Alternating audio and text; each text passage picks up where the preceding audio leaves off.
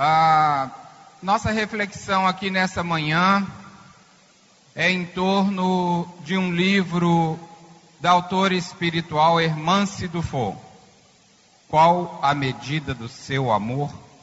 Esse livro foi lançado em meados do ano passado e é mais uma daquelas pérolas que a gente recebeu do mundo espiritual e que tem nos ajudado tanto nessa caminhada de trazer o Espiritismo aqui da nossa cabeça para o nosso coração. Hermance, com seus livros bem conhecidos, Mereça Ser Feliz, Reforma Íntima Sem Martírio, recentemente o Emoções que Curam, tem nos ajudado muito a transportar todo esse conhecimento que nós temos da nossa doutrina maravilhosa para a nossa prática do dia a dia. E esse livro, Qual a Medida do Seu Amor? É um livro que fala muito profundamente ao nosso coração por conta dessa mensagem, o amor, que é como que o clímax, como que o início e o fim de tudo aquilo que nós espíritas buscamos.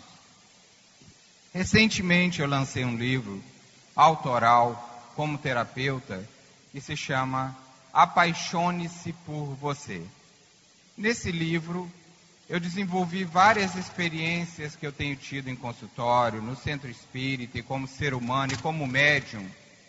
E nessas experiências registradas no livro Apaixone-se por você, eu tentei, exatamente me esforcei para oferecer uma literatura que nos ajudasse num dos conhecimentos do Evangelho e da doutrina que nós mais temos nos esforçado para poder divulgar, para poder refletir e para poder explicar, que é o alto amor. O próprio título do livro fala muito: apaixone-se por você. O André deixou um gancho muito bom aqui na palestra dele, quando ele falou que nós evoluímos numa solidão. Que você não evolui pelo seu pai, não evolui pelo seu filho, não evolui pelas pessoas que você ama. E realmente, em cima dessa linha de ideias, no livro Qual a Medida do Seu Amor e também Apaixone-se por Você, as reflexões são direcionadas para esse processo de nós, nos, de nós realmente assumirmos responsabilidade por nós. Existem alguns conceitos, especialmente dentro da nossa cultura espírita que nos distanciam um pouco dessa proposta de evolução, por incrível que pareça. Mas isso não é do Espiritismo, é da nossa forma de entender a doutrina. E no livro Qual a Medida do Seu Amor, tem uma página que eu quero tomar aqui como base de inspiração, onde a irmã Hermance Dufour descreve as três principais ilusões do amor. A primeira delas tem muito a ver com isso que o André falou na palestra dele. Você não muda ninguém na sua vida. Esse princípio, ele precisa ser bem esclarecido para a gente se convencer definitivamente disso. Porque, em função exatamente dessa ilusão ainda, que é das nossas, das nossas reencarnações, que é uma experiência que nós adquirimos ao longo de várias vidas, nós estamos muitas vezes fugindo dos nossos próprios projetos de crescimento. Nós acostumamos muito ah, com essa ideia de mudar o outro, porque é mais fácil. É mais fácil você tentar fazer algo por alguém, mexer com as dificuldades de alguém, falar das imperfeições de alguém, do que olharmos para as nossas próprias. Então, nessa primeira ilusão que a irmã se descreve no livro, eu queria contar um casozinho que eu amo de paixão esse caso, para ilustrar uma grande confusão que nós espíritas temos feito entre karma e projeto reencarnatório.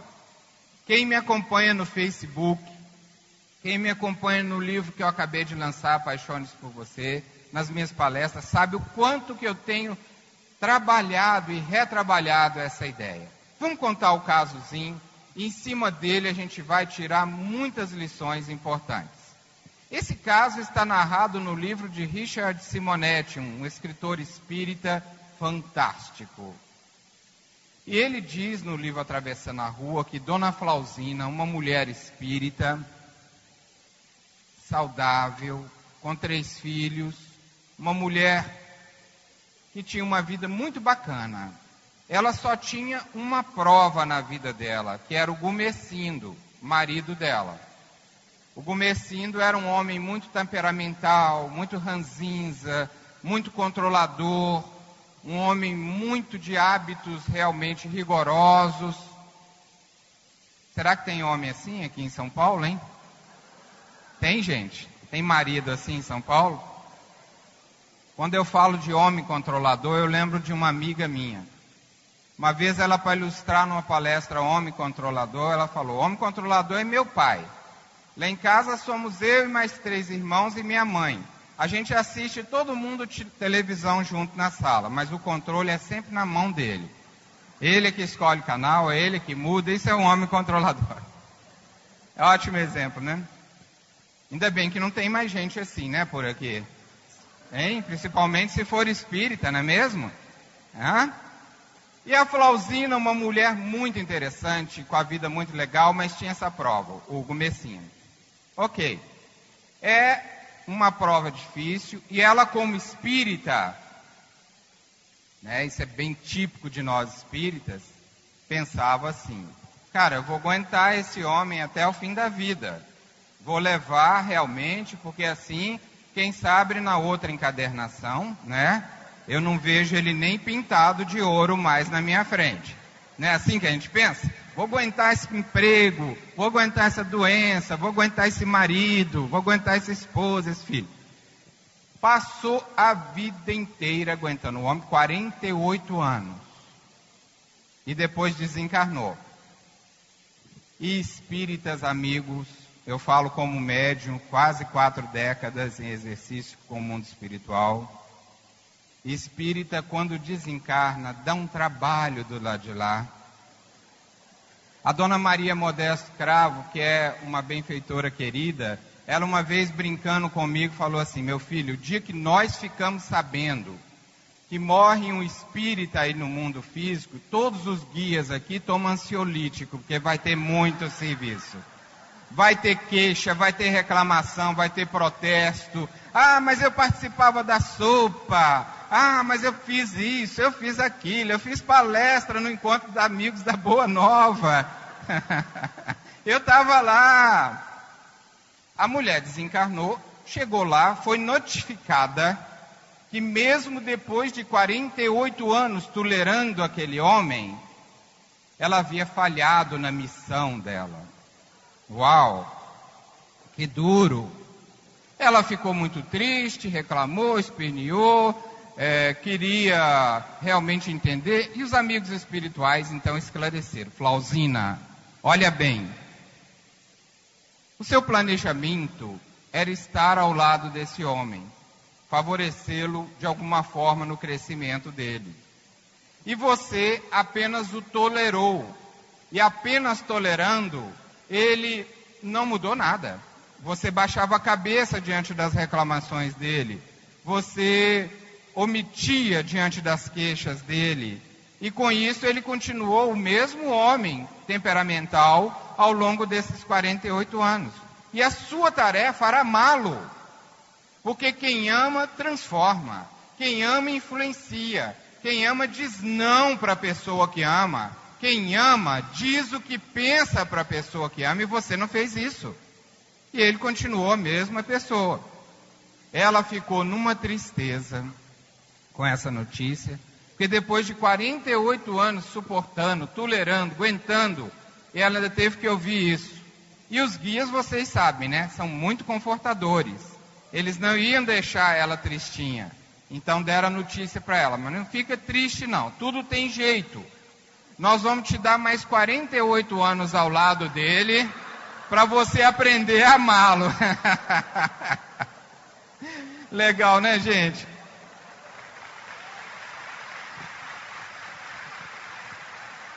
Olha, a história é muito simplesinha, mas é muito verdadeira. Tudo aquilo que você está apenas aguentando, você não está resolvendo. E aí eu venho com o assunto que eu estou tratando dentro deste primeiro tópico, uma das três ilusões do amor: você não muda ninguém. É preciso que a gente comece a fazer essa diferença. Eu tenho falado isso muito com a Maria José no programa de rádio. Karma é uma coisa, planejamento reencarnatório é outra. Vamos distinguir isso agora dentro da história da Flausina. Qual era o planejamento reencarnatório que a Flausina fez? Vir ao lado do Gumecindo, ter saúde, ter dinheiro, isso tudo faz parte do planejamento reencarnatório dela. Agora, qual era o karma da Flausina? O karma dela era aprender o amor, era aprender a dizer não, era aprender a se impor, era aprender a ser uma pessoa mais positiva que ajudaria a transformação desse homem. Perceberam a diferença? Qual a importância que isso tem, essa diferença? Enorme. Porque tem muita gente tolerando pessoas do seu lado, achando que com isso está cumprindo karma.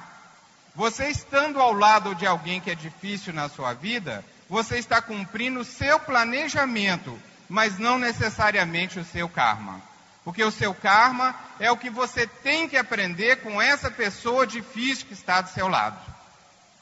Isso faz toda a diferença. E exatamente por causa desses conceitos misturados, por conta dessa ideia de que nós viemos aqui para sofrer e de que karma significa dor, a nossa vida fica mais pesada, nossa vida fica mais difícil. Você fica em certos relacionamentos, em certas posturas dentro da família, muitas vezes supondo que isso é ser cristão. E o cristão, a exemplo do mestre que a gente segue, ele tem que ser mais proativo, tem que ser mais posicionado, tem que ser uma pessoa que realmente se impõe, diz o que pensa dentro dos seus relacionamentos. Do contrário, esse processo de apenas suportar não edifica, não liberta, porque a gente não aprende. A segunda grande ilusão que a irmã Sidufo coloca no livro é que você não é responsável pelas escolhas das pessoas que você ama. Então, a primeira ilusão, vamos repetir: você não muda ninguém, principalmente se o outro não quiser. Você pode cuidar da pessoa que você ama. Você pode colaborar, incentivar, orientar, empurrar. Você pode realmente dar a mão para as pessoas que você ama, mas mudança é com o outro. Cada um faz a sua. A evolução, o processo de crescimento é individual. Se aquela pessoa que você diz que ama, por mais que ame, achar que não é a hora dela mudar, você pode ter o tanto de amor que você quiser, ainda não vai acontecer o processo dela. E essa ilusão tem nos prendido a situações muito difíceis, muito difíceis, como nesse caso da Flausina. Ela tinha que adotar estratégias diferentes, estratégias novas no relacionamento dela, para que realmente ela pudesse impor esse amor na relação, viver esse amor na relação, e isso sim seria transformador. E isso sim levaria ela e o Gomecindo a um processo de crescimento pessoal. Evidentemente, se ele quisesse. Porque nesse caso, se ela amando, se posicionando, ele não quisesse sair dessa posição, nem assim ele mudaria. Mas aí, a Flausina, se cumprisse com essa posição de amor, o karma dela estava vencido que a, a função do karma dela era aprender o amor.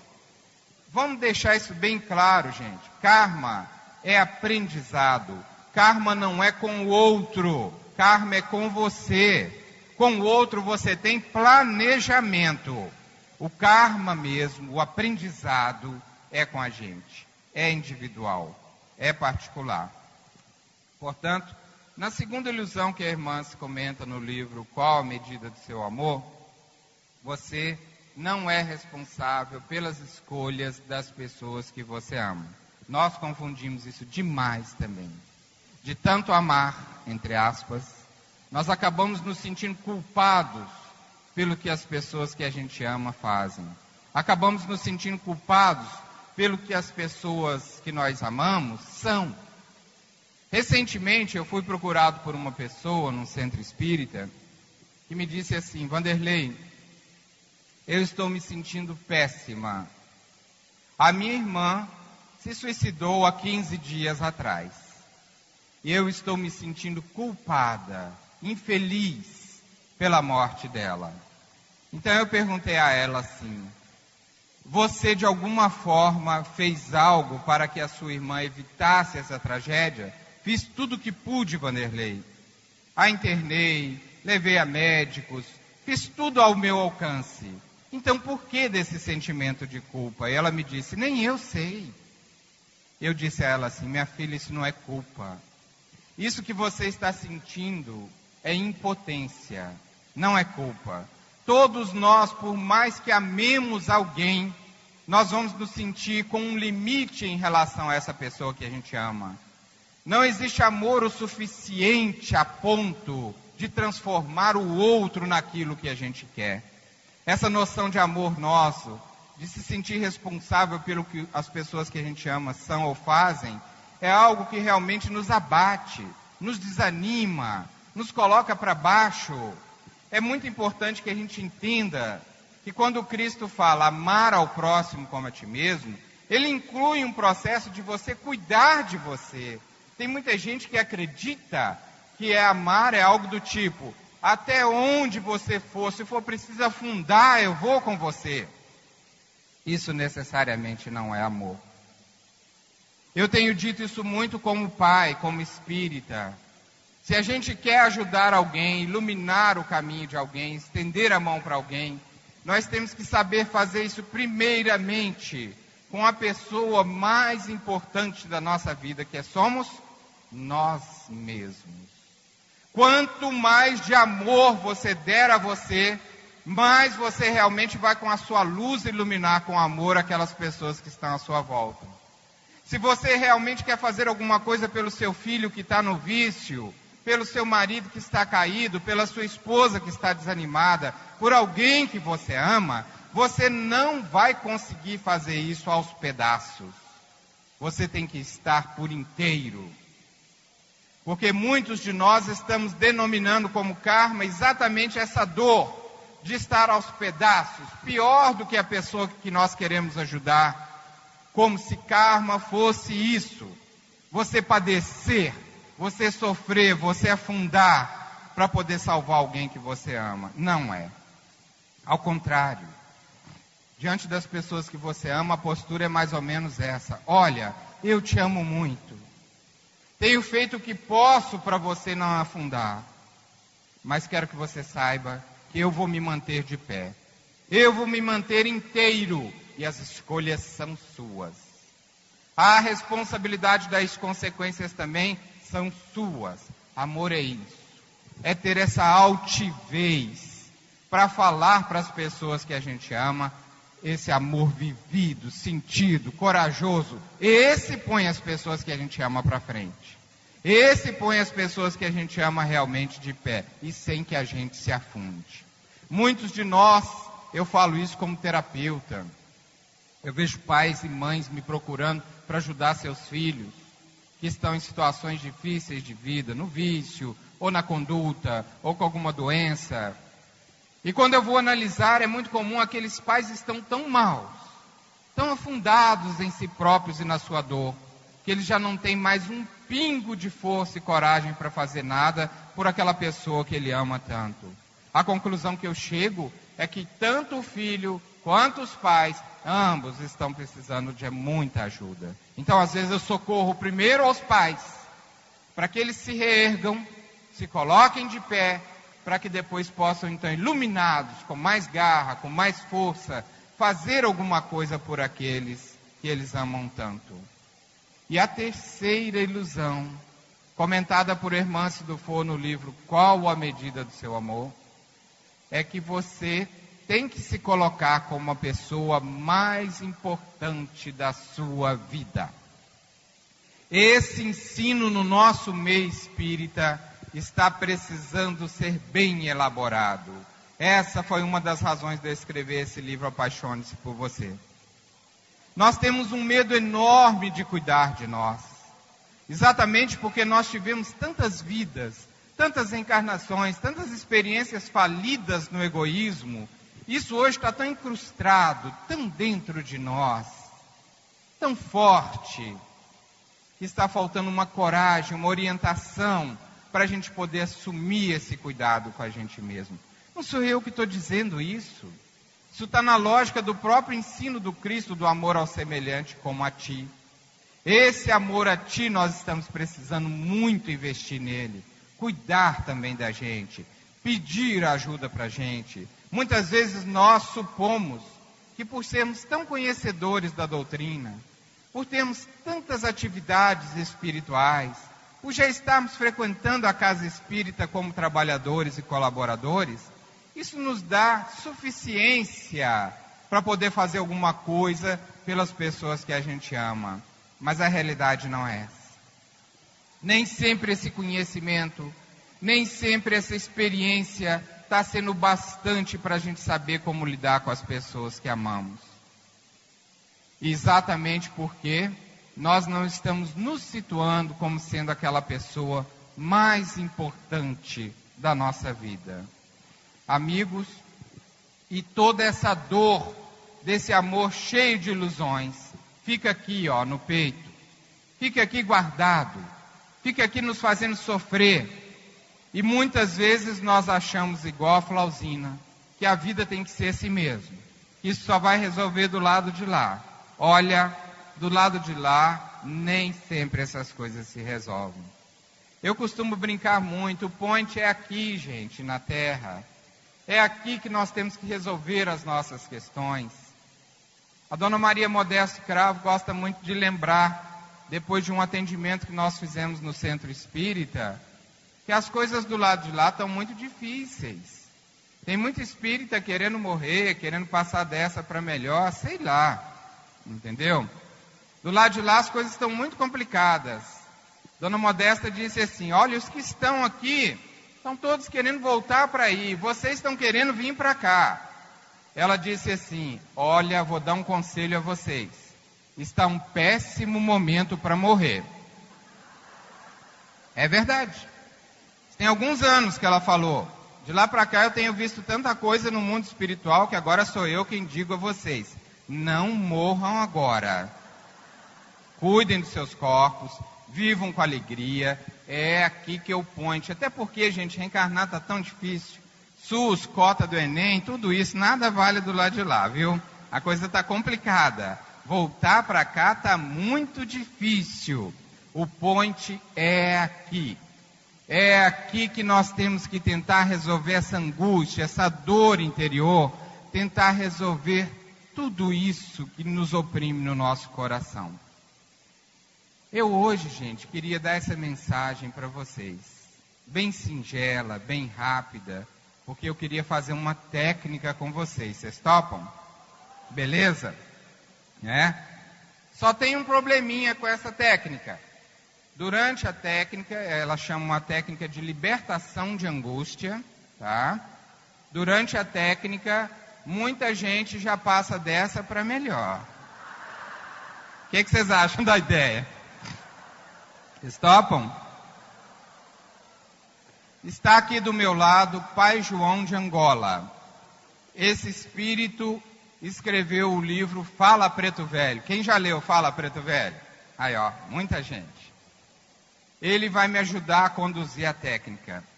E disse que tem bastante espírito lá de lá, que quantos passar por lá de lá nessa hora, pode ficar tranquilo. Vamos ficar de pé, as coisas na cadeira? Essa técnica eu fiz na sexta-feira da paixão no programa de rádio que eu tenho no meu blog. Não é o Mereça Ser Feliz. Põe as coisas na cadeira. Isso. Vamos pedir silêncio no ambiente. Silêncio. Você fecha os seus olhos. Imagine o seguinte: a população do mundo espiritual habitualmente é quatro vezes maior do que a da Terra. Nós temos aqui 5 mil pessoas, no mínimo 20 mil entidades estão nesse evento. mentores, amigos, parentes. Eu estava rodando no ambiente, tirando umas fotos e vi pais, vi mães, vi filhos, avós acompanhando a vocês. Vi espíritos que trabalham nas casas espíritas de vocês. Vi entidades espirituais ligadas à Rede Boa Nova, aos trabalhadores espirituais, que o nosso coração se vincula. Então vamos pensar nessas entidades nesse instante. Vamos pensar que nós, como pessoas que ainda carregamos ilusões, profundas ilusões em torno do amor, queremos nesse instante um contato com o Cristo. Queremos nesse instante um contato com esse Jesus que a gente tanto pronuncia o nome dele. E vamos ligar o nosso coração ao coração dos nossos amigos espirituais, fazendo um símbolo entre nós. Vamos nos dar as mãos uns aos outros. E pense que cada mão que você pega, você nessa corrente está pegando na mão de um amigo espiritual, desses 20 mil, desses 30 mil, desses 40 mil que estão entre nós, e vai se formando uma corrente muito positiva, muito libertadora, muito saudável, com a imagem do Cristo na nossa mente. Pense nessa energia de coloração azul vindo do mais alto sobre todos nós. Essa energia positiva que derrama sobre as nossas cabeças, sobre as nossas mãos. Nós te pedimos, Jesus, que nesse instante de prece, oração, alegria, nesse encontro benéfico, de bênçãos, nós possamos ser agraciados com a tua bondade, com o teu amor e aliviados na nossa angústia de amar. Aliviados, Senhor, para que estejamos mais inteiros diante das nossas ilusões no amor. Pegue agora a sua mão direita, tire a mão do companheiro e coloque a mão direita assim em cima do seu coração. Pense nessa coloração azul agora passando pela sua mão, chegando ao seu coração, te limpando. Temos aqui os pretos velhos queridos, que são magos, capazes de realmente reordenar todo o nosso íntimo, libertar-nos realmente dos momentos de dor, e é assim que nós pedimos a vocês, falange bendita. Não só alivia nossa angústia, mas nos coloca mais inteiros para amar. Com mais força para dizer não quando necessário for.